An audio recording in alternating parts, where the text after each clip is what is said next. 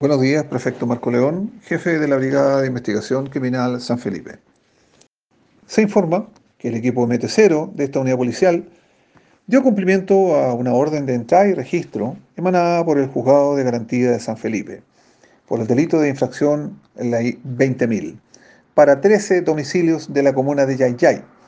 logrando la detención de 10 personas, 8 de ellas de sexo masculino y 2 de sexo femenino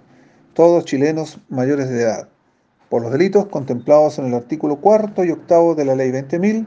además de la infracción Ley sobre Armas y Explosivos. Se logró incautar 3,46 gramos de clorhidrato de cocaína, 61,22 gramos de cocaína base, 124,14 gramos de cannabis sativa, 0,84 gramos de ketamina y dos plantas de cannabis sativa. Además se encontraron varias armas correspondientes a un revólver calibre 22, un arma de fogueo tipo pistola adaptada para el disparo, un arma de fuego pistola con sus dos cargadores, una pistola de aire comprimido y varios cartuchos correspondientes a estas armas.